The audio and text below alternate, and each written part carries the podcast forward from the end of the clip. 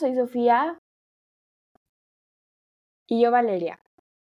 Y hoy estamos aquí en otro episodio de Descifrando el Enigma Tumores Neurológicos. En este segundo episodio vamos a hablar sobre los tipos de tumores cerebrales y sus características. Pero antes, eh, Vale nos va a decir el dato curioso de esta semana.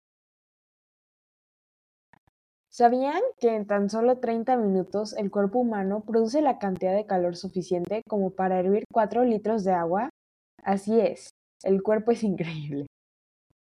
Bueno, solo les quiero recordar que es muy importante que escuchen el episodio anterior porque eh, nos ayuda a comprender un poquito más sobre lo que vamos a hablar en este episodio. En este nos vamos a entrar más como en todos los tipos de tumores y en el otro abarcamos en una manera más eh, como general sobre los tumores neurológicos.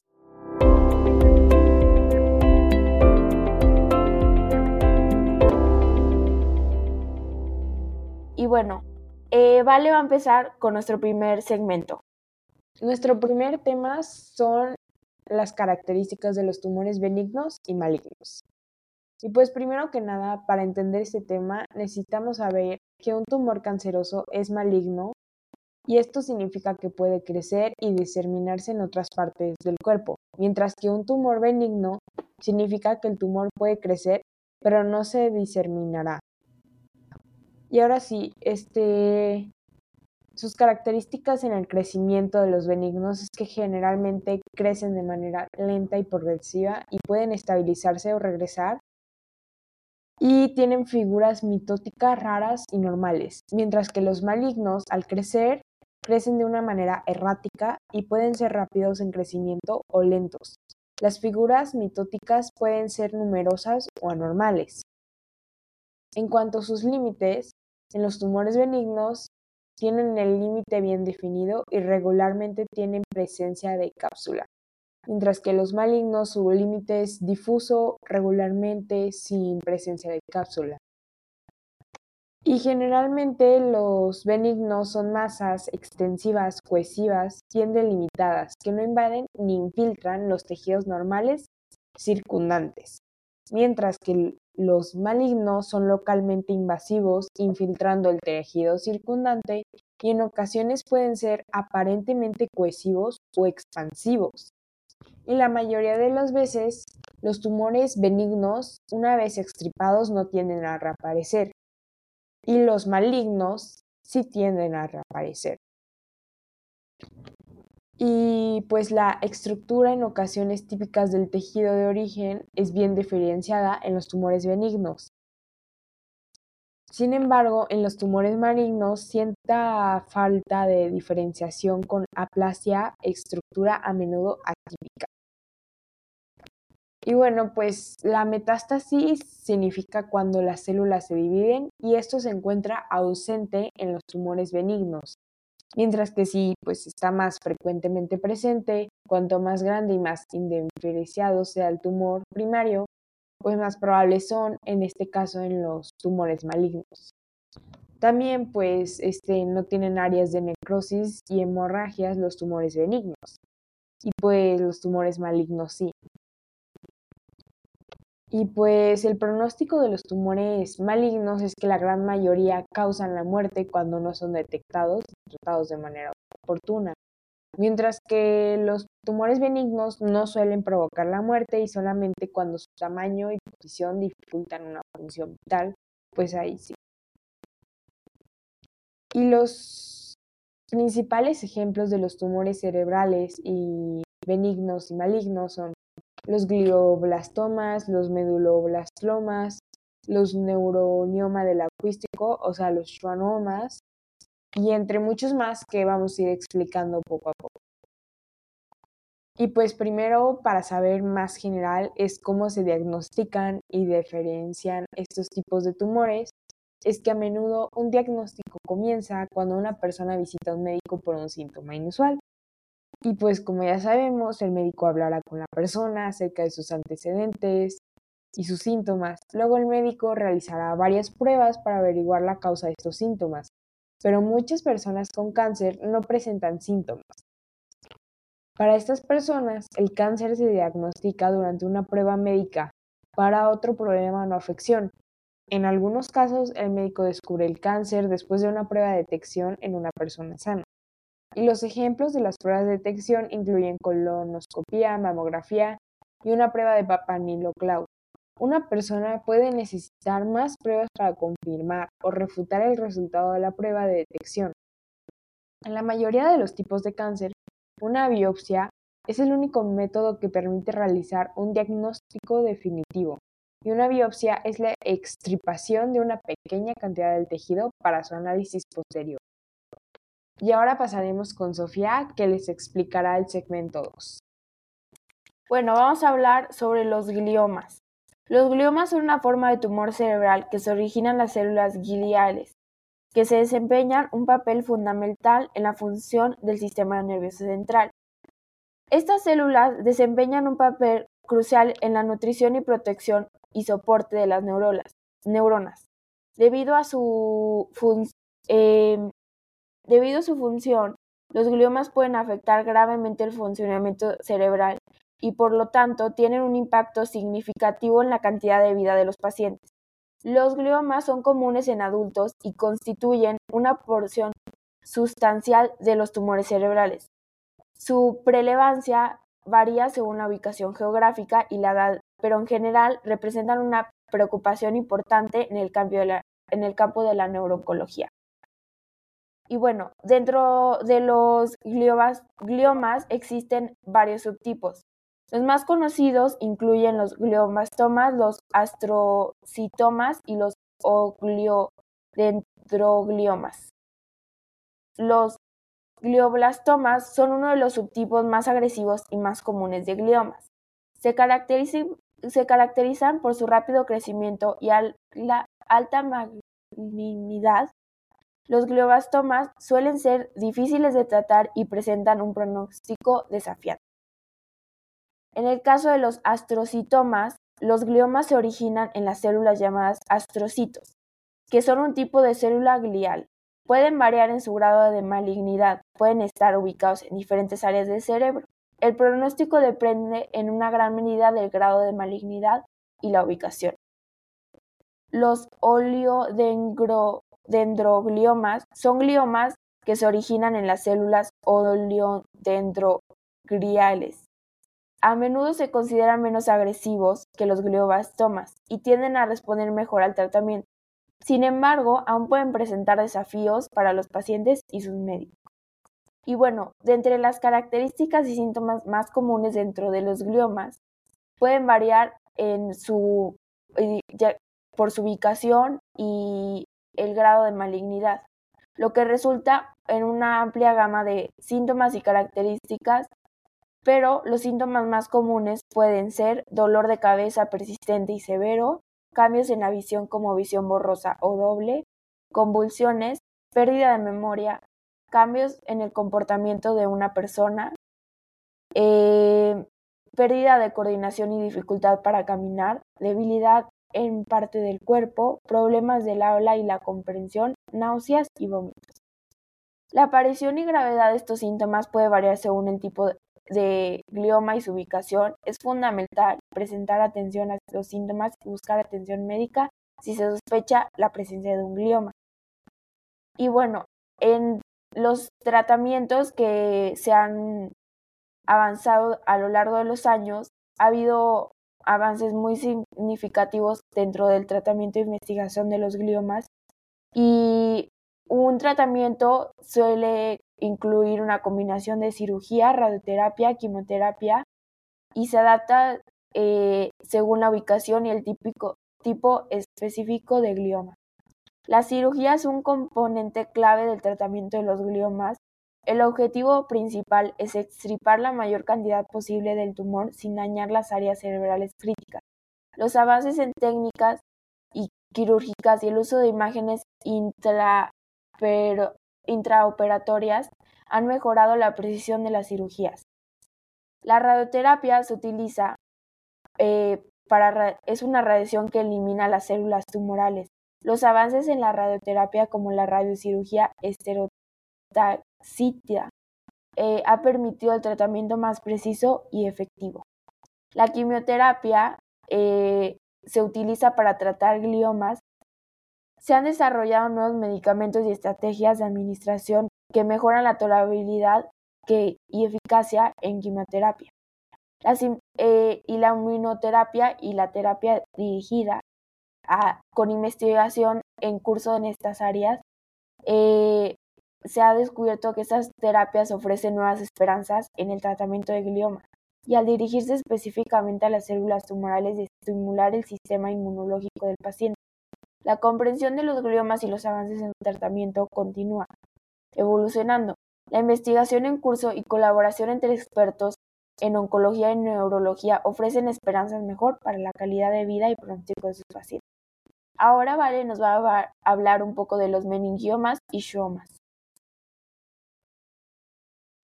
Bueno, primero que nada, este, a menudo a los meningiomas se les describe como cápsulas en el cerebro debido a su apariencia distintiva. Y pues los meningiomas son tumores que se originan en las meninges, ya que su nombre parece venir de ahí, y las membranas que recubren el cerebro y la médula espinal. Y a pesar de que no surgen directamente del tejido cerebral, pueden ejercer una presión sobre él a medida que crecen, y pues en su mayoría suelen ser benignos, lo que significa que rara vez se propagan a otras partes del cuerpo.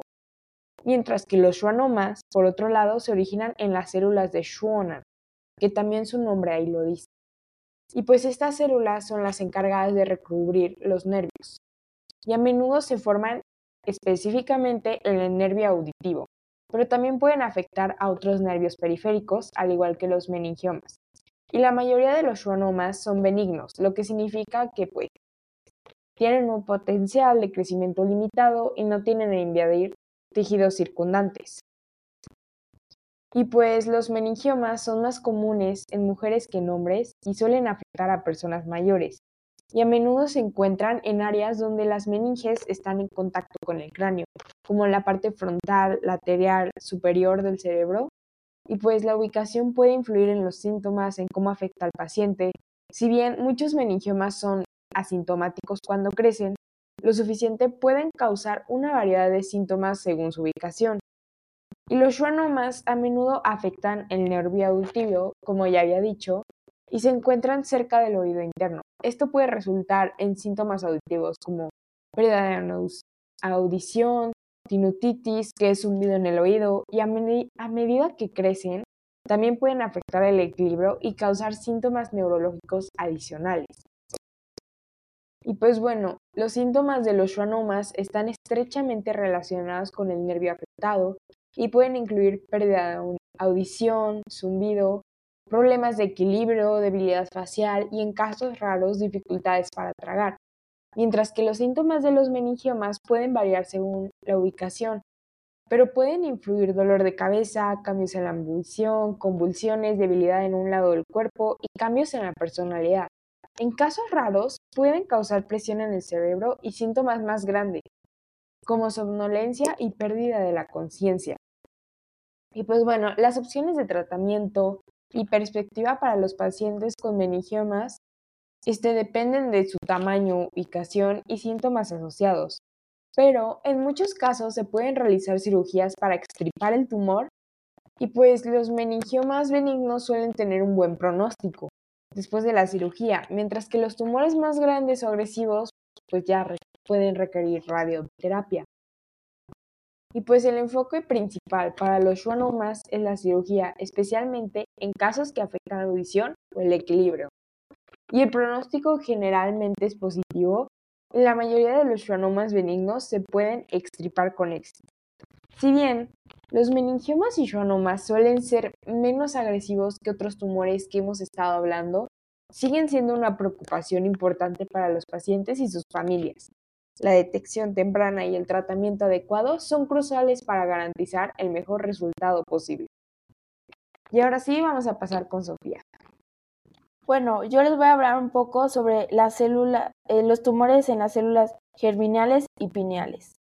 Los tumores de células germinales y pineales son tipos poco comunes de tumores cerebrales, que se originan en las células germinales Las células que normalmente se encuentran en los ovarios o testículos, aunque se desarrollan fuera de la ubicación típica, pueden ocurrir en la área del cerebro y la glándula pineal. Debido a su rareza y a menudo, y a menudo un diagnóstico tardío, representan un desafío en el campo de la oncología. Estos tumores son poco frecuentes a comparación de otros tumores cerebrales. Afectan principalmente a grupos de edad más jóvenes como niños y adolescentes, aunque también pueden presentarse en adultos. Los tumores de células germinales y pineales son especialmente notables debido a su aparición en una etapa de desarrollo temprano de la vida. La rareza de estos tumores a menudo lleva a un retraso en el diagnóstico y el tratamiento adecuado. Los tumores germinales y pineales pueden variar en términos de ubicación y tamaño, lo que da lugar a una variedad de síntomas. Algunos de estos los síntomas más comunes incluyen dolor de cabeza persistente, cambios en la visión como visión doble o pérdida de visión, alteraciones hormonales que pueden dar lugar a problemas de crecimiento y desarrollo en niños y adolescentes, cambios en la personalidad y comportamiento, debilidad, problemas de equilibrio y coordinación. Debido a la ubicación de estos tumores en áreas críticas del cerebro, los síntomas pueden variar ampliamente. Es fundamental prestar atención a cualquier cambio en la salud, especialmente en niños y adolescentes, y buscar atención médica si se sospecha la presencia de un tumor. El diagnóstico de los tumores de las células germinales y pineales puede ser complejo. A menudo se requieren pruebas especializadas como resonancias magnéticas y análisis de líquido cefalorraquídeo para confirmar la presencia de estos tumores. Además, su tratamiento puede ser desafiante debido a la ubicación de los tumores y a la necesidad de preservar la función cerebral y hormonal. El tratamiento generalmente incluye cirugía para extirpar el tumor, seguida de radioterapia y quimioterapia. Sin embargo, la respuesta al tratamiento puede variar según el tipo y la etapa del tumor. La investigación en curso busca la mejora y la comprensión de estos tumores y desarrollar enfoques terapéuticos más efectivos. A pesar de su rareza, los desafíos que presentan los tumores de células germinales y pineales requieren atención cuidadosa y un enfoque multidisciplinario que involucra a neurooncólogos, endocrinólogos y cirujanos especializados. Ahora, Vale nos va a hablar un poco más sobre la metástasis cerebral. Bueno, no sé si se acuerdan, pero al principio, cuando les estaba explicando las características de los tumores benignos y malignos, les hablé un poco de las metástasis cerebrales, pero pues ahora sí ya les voy a explicar bien a profundidad qué son y cuál es su relación con el cáncer en otras partes del cuerpo. Y pues las metástasis cerebrales son tumores que se originan en otros órganos o tejidos del cuerpo y luego se propagan al cerebro. Y esto ocurre cuando las células cancerosas se desprenden del tumor original, ingresan al torrente sanguíneo o linfático y llegan al cerebro. Una vez ahí, pueden establecer nuevos tumores, lo que complica aún más el panorama para los pacientes. La relación entre las metástasis cerebrales y el cáncer en otras partes del cuerpo es estrecha. Casi cualquier tipo de cáncer puede propagarse al cerebro, pero algunos tipos como el cáncer de pulmón, el cáncer de mama y el melanoma tienen una mayor propensión a hacerlo. Las metástasis cerebrales son una preocupación significativa, ya que pueden causar síntomas graves y complicaciones. Y pues bueno, las células cancerosas que llegan al cerebro a través del torrente sanguíneo y linfático deben superar varios desafíos para establecer metástasis. El entorno cerebral es diferente al de los órganos donde se originó el cáncer y el sistema inmunológico del cerebro conocido como barrera hematoencefálica, puede dificultar la entrada de células cancerosas. Sin embargo, algunas células cancerosas logran superar estos obstáculos y establecer tumores en el cerebro.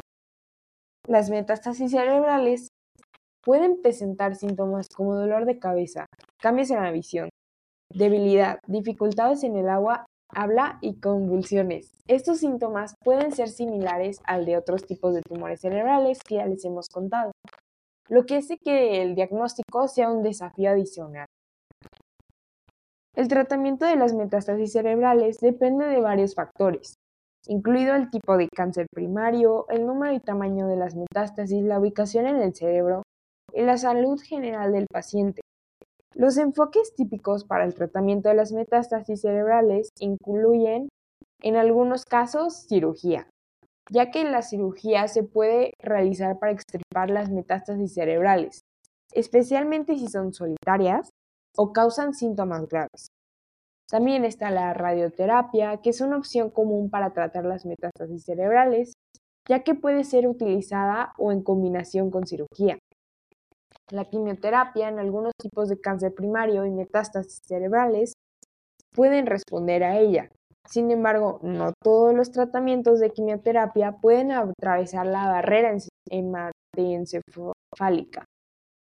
La inmunoterapia es una opción de tratamiento emergente que muestra promesas en el tratamiento de la metástasis cerebral al estimular el sistema inmunológico del paciente para combatir las células cancerosas.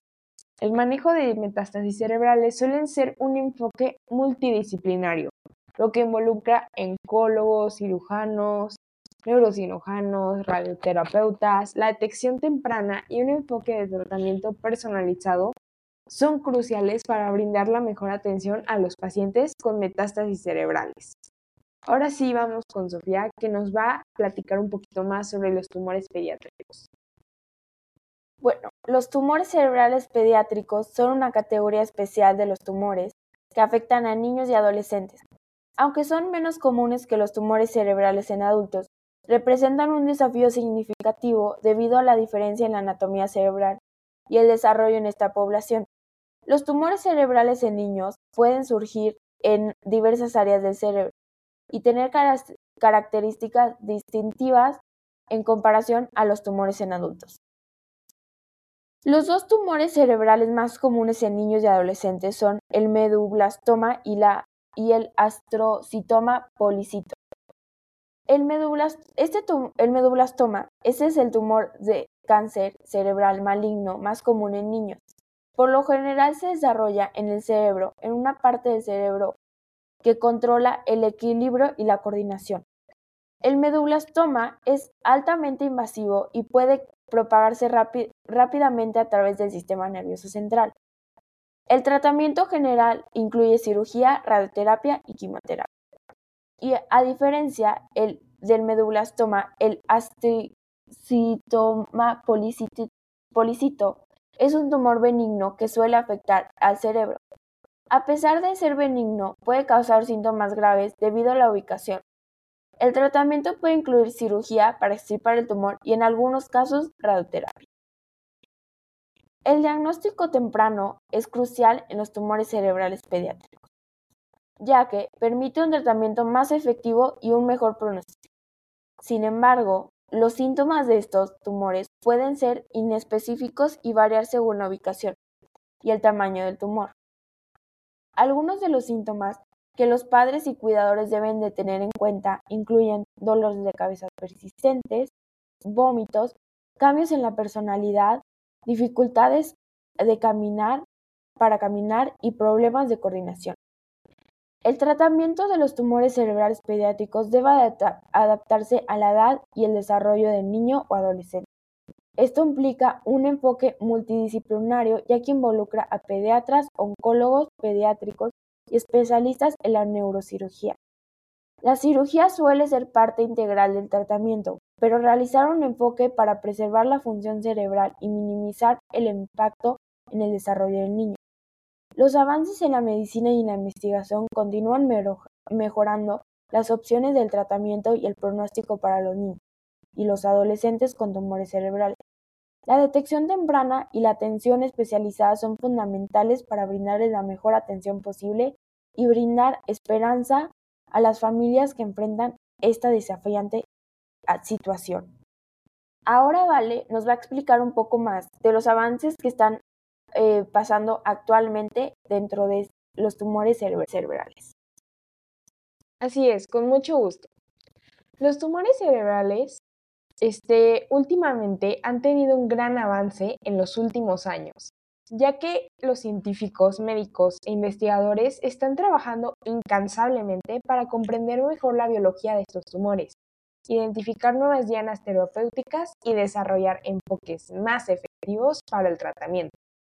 Uno de los desarrollos más prometedores ha sido la identificación de mutaciones genéticas específicas que contribuyen al desarrollo de tumores cerebrales. Esto ha llevado al desarrollo de terapias dirigidas que se centran en objetivos genéticos específicos, lo que permite un tratamiento más preciso y efectivo. Varios proyectos de investigación están marcando la diferencia en la lucha contra los tumores cerebrales. Uno de ellos es el proyecto Genoma del Cáncer del Cerebro, que tiene como objetivo secuenciar el ADN de miles de tumores cerebrales para identificar mutaciones genéticas específicas. Esta información es esencial para desarrollar terapias dirigidas y personalizadas. Además, la inmunoterapia se ha convertido en un área de investigación prometedora. Esta técnica estimula el sistema inmunológico del paciente para atacar las células cancerosas. Aunque todavía se encuentra en sus primeras etapas, ha mostrado resultados prometedores en algunos pacientes con tumores cerebrales. El desarrollo de terapias combinadas que involucran múltiples enfoques terapéuticos también está en aumento, esto incluye la combinación de cirugía, radioterapia, quimioterapia y terapias dirigidas para abordar los tumores desde múltiples ángulos. La investigación no solo está avanzando en el tratamiento de tumores cerebrales, sino también en su detección temprana. Se están desarrollando pruebas de detección que pueden identificar la presencia de tumores cerebrales en las etapas más tempranas, lo que aumenta las posibilidades de un tratamiento efectivo. Además, se están explorando técnicas avanzadas de imágenes cerebrales que permiten una visualización más precisa de los tumores, lo que facilita su diagnóstico y tratamiento. Esto es especialmente importante en el caso de tumores de crecimiento lento, que a menudo no se presentan síntomas evidentes en las etapas iniciales. La investigación continua es esencial para avanzar en la comprensión y el tratamiento de los tumores cerebrales. A medida que la ciencia avanza, hay esperanzas de que nuevos enfoques terapéuticos y estrategias de detección temprana mejoren la vida de los pacientes y sus familias.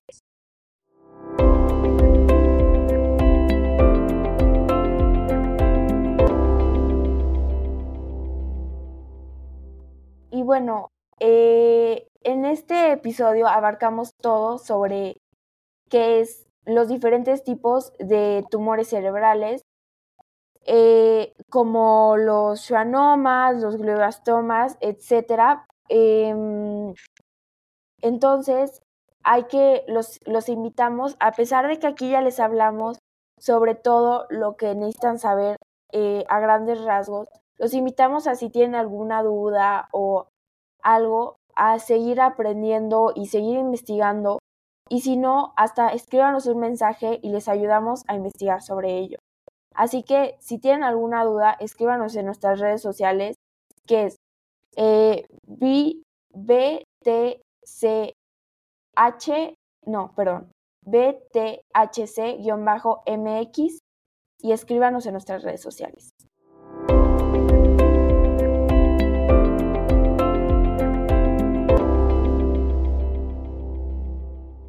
Y bueno, para cerrar, yo les voy a dar el tip de esta semana. Beber una bebida caliente para refrescarse, ¿qué, la le refrescará más rápido? Una en una calurosa mañana de verano. ¿El café helado o el caliente? Dos estudios recientes afirman lo segundo, y, el mismo, y lo mismo dicen otros que beber té caliente cuando hace calor es, no, es lo normal en la India. Al tomar una bebida caliente, el cuerpo percibe el cambio de la temperatura y aumenta la sudoración.